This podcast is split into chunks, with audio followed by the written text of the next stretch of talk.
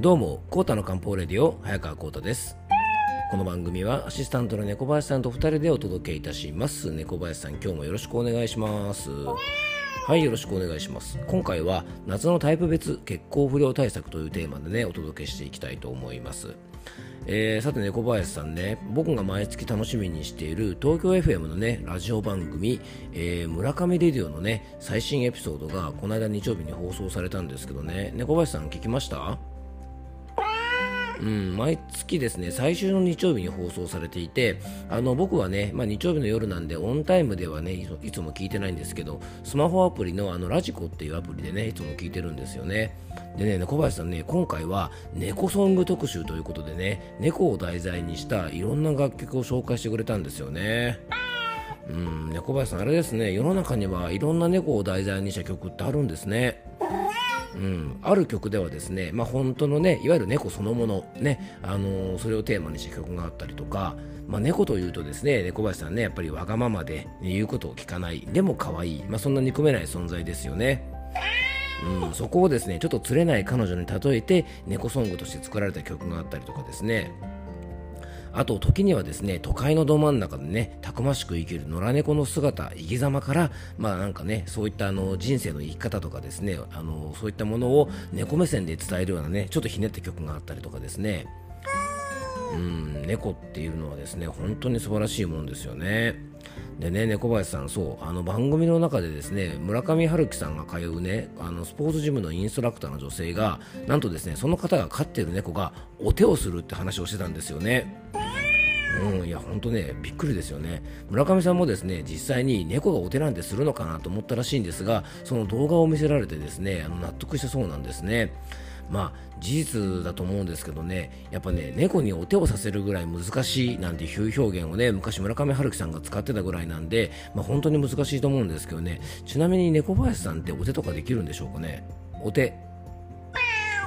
まあ、できるわけないですね。はい。まあ、バカなこと言ってないでね、本題の方に入りたいと思うんですが、あの、僕が村上レディオを聞いているスマホアプリのラジコなんですがね、使ってる方も結構多いと思うんですよね。で、無料会員だと、えー現在地のエリアでね、あのーまあ、聞けるラジオがね、あのー結構いろいろあるんですけどもね、月額300円払うとエリアフリーでね、えー現在、現在いる場所とは全く違う場所、例えば僕が山梨県にいてもですね、東京のラジオとか、広島のラジオとかですね、えー北海道のラジオとか、いろんな地域のラジオをですね、ほぼほぼ聞くことができるアプリで、えー結構ね、故郷にね、あの故郷のラジオを聞いたりとか、昔住んでいたね、あの地区のラジオを懐かしんあの懐かしんで聞くとかですね、まあ、そんな楽しみ方もあるようなんですよね。で僕はですね僕のようにね、まあ、山梨に住んでいると東京 FM がですねちょっと入りにくいんですね。なのでなかなかこう聞きたい番組がねあの聞けないなんてこともあるんですが、まあ、ラジコだったら聞けるしねあの地方だと聞けないねいい番組がたくさんあったりするんで僕はあの村上レディオと一緒にですねあとあの TBS ラジオのあの安住紳一郎さんのね日曜天国って番組が好きでねよく聞いてるんですよね。うんまあ、でも安住さんの、ね、ラジオも本当に面白いんでねぜひ皆さんも一度よかったら聞いてみていただきたいんですが、まあ、やっぱりラジオはラジオでねいろんな面白さがあるのでねあのラジオなんかを上手に活用するともっともっとこう人生が豊かになるのかななんてねラジオを聞きながら思いました。うんやっぱね、安住紳一郎さんのラジオはでもね、本当に面白くてね、あの、安住紳一郎さんの話し方とかね、話自体がね、もうめちゃくちゃ面白いんですよね。なので、安住紳一郎さんはね、テレビもいいんですけども、やっぱり断然ラジオですね。はい。でね、あの猫林さん、今日のテーマはですね、実はそんなラジオ番組にあの昨日僕出演したんですけどね、その時にお話しさせてもらった内容をちょっともうちょっとね、掘り下げてお話ししたいなと思います。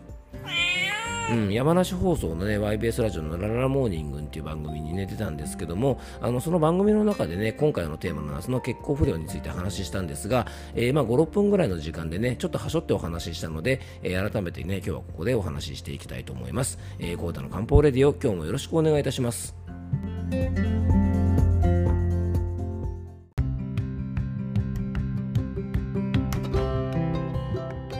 はいということでね今日の本題の方に入っていきたいと思うんですがあの冒頭ちょっとラジオのお話をね熱く語りすぎてしまったんですけどもまあラジオのいいところっていうのがですねやっぱり音楽を聴くにしても自分ではね選択しないような曲が突然流れてきてですねあの思わぬ出会いがあったりするのもねラジオのいいところかなと思います。あの本屋さんに行ってですねなんかね全然買う気もなかったのになんかすごくね素敵な本に出会ったりするってこともねあの本屋さんに行ったりするとあるんですけども音楽もですねまあ、サブスクとかでね自分の好きな曲ばっかり聴くのもいいんですけどもラジオなんかでね思わぬ出会いがあってね素敵な曲と出会うなんていうのもまあラジオならではのねいいとこなんじゃないかななんて思うのであのもし時間がある方はねたまにはラジオなんか楽しむのもいいんじゃないかなと思います。えー、ちょうどね夏真っ盛りということで、まあ、夏の健康法いろいろあるんですが、まあ、今年はね、まあ、本当にここ数日ものすごい猛暑で、まあ、熱中症対策とかね水分補給とか、まあ、いろんなねあの健康に関する情報流れてきていると思います。で夏はね発汗によって体力低下もしてね、まあ、今のコロナもそうですが、まあ、いろんな感染症などでもなりやすくなったりとかあとまあ冷たい飲食でですね胃の痛みとか下痢とかそういった胃腸トラブルなんかにもなりやすい時期。でもね実はそんな夏に増えるね体の不調の中で結構多いのがね実は血行不良なんですね結構多いのが血行不良うんなんちゃってはい次行きましょう。はい。えー、血行不良というとですね、あの寒い冬に起こりやすいイメージが多いと思うんですが、夏にもですね、大量の発汗とかで、えー、それが原因となってですね、血行が悪くなることが結構増えるんですね。結構という字がなかなか使えますね。なんか、ダジャレみたいになっちゃうんですが、皆さんここはちょっと我慢してくださいね。はいえー、血行不良はですね、皆さんもご存知の通り、どこの血流が悪くなるかでね、病名が変わるというぐらい、要はね、どこの血の巡りが悪いかで病名が変わる。例えば、頭だったら頭痛になったりね、肩だったら肩こりになったり、関節痛だったら関節痛。で、女性だったら、まあ、月経トラブルとかですね、あと、お肌のトラブルとか、脳とか心臓の病気とか、本当にこの血行不良はですね、いろんな不調の原因になるんですですね。でこれから1ヶ月がまあ本当に暑さのピークだと思うんですがね、えー、今年の夏を元気に乗り切るためにもですねちょっと漢方の知恵を活用してできるだけスムーズな血流にしておこうという話をね、えー、今日はしていきたいなと思います。で漢方的に考えるとですね夏に血流が悪くなる原因はいろいろあるんですけども主な原因はですね大量の発汗により体の潤いが減ってしまって血液が濃縮されちゃうまあ、ちょうどですねカレーを作ったとしたらですね、まあ、3日目ぐらい経ったカレーってねもう結構ドロンドロンですよね。水分が飛んじゃってね。要はですね汗をかきすぎた時の血液の状態というのはですね、まあ、3日目のカレーのような状態ドロンドロンになってですね非常にあの流れが悪くなるんですね。あとですね、あの体の熱をね、こう発散させるために血管がですね、非常にあの拡張されやすいのも夏の特徴なんですが、それによってですね、血流がすごくゆっくりになってしまって、ドロドロンとこう流れたりするようなこともあるんですね。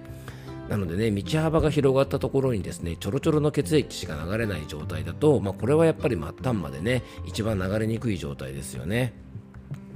まあ、こういうねドロドロ血液は、えー、血液の塊血栓なんかも作ってしまってですね実は夏というのは脳梗塞とかですね心筋梗塞とかが非常に起こりやすい時期としても有名です。で漢方ではねこういうドロドロした血液の状態をお血といってねあのそんな呼び方をします。そしてねこの血行不良お血といっても原因によって対策はいろいろ異なります。えー、まず最初に紹介するのがですね汗をかきすぎて元気不足になったタイプの血行不良ですね。まあ、これはね農作業とか屋外での仕事をしたりとか、まあ、スポーツなんかでね汗をかきすぎて先ほどもちょっとお話ししましたが血液がドロドロする方ですね。これね水分をいくらガブ飲みしてもね胃腸で吸収できるね水分量には限りがあります。なので大量発汗でね血液中の水分も少なくなってドロドロした状態、まあ、さっきのねあの作って3日目のカレー状態じゃないですが、まあ、カレーならね3日目美味しいんですけど血液だったら困ったもんですよね、まあ、そうならないためにも水分補給はもちろんねこのタイプこの手のタイプの方は非常に大事なんですが実はねそれと同時に行ってほしいのが気を補うことなんですね。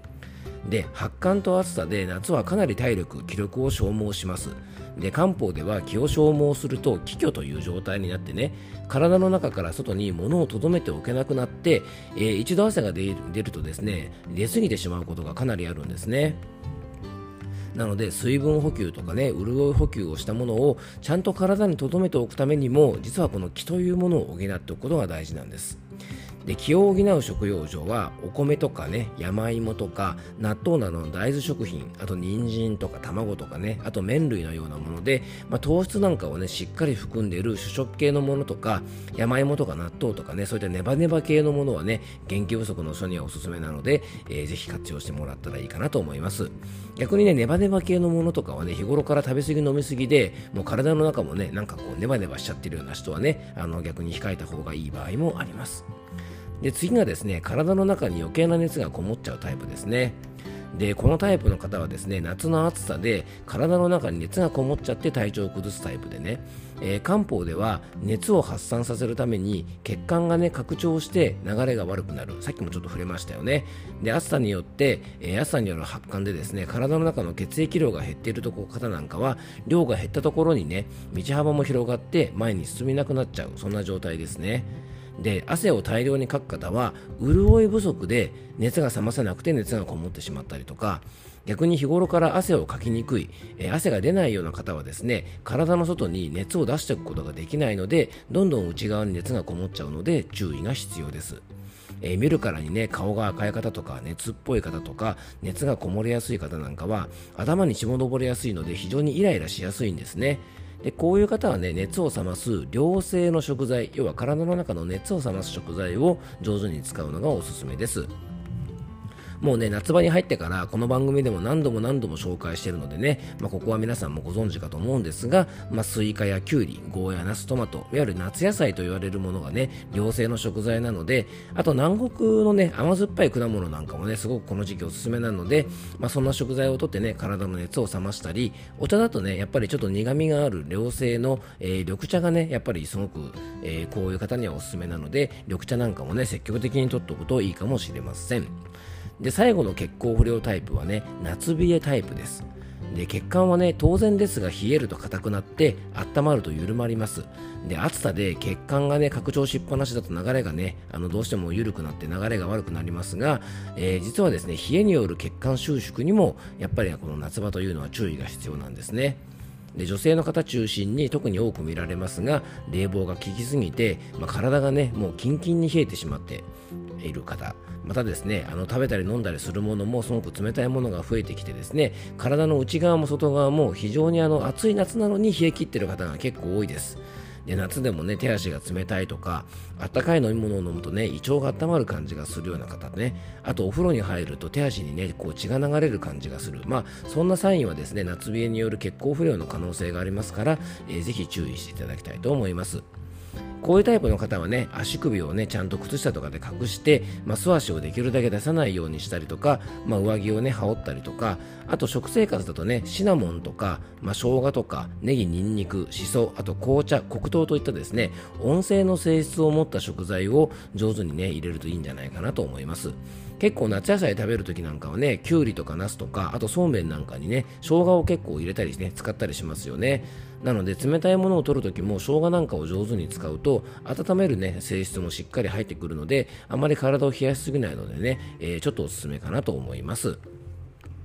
今回はですね夏に増える血行不良について、えー、と3つのタイプについてねお話をさせてもらいました、えー、もしですね夏の血行不良を感じる方は自分の原因が何かをちょっと考えてね対策をとっておくといいんじゃないかなと思います。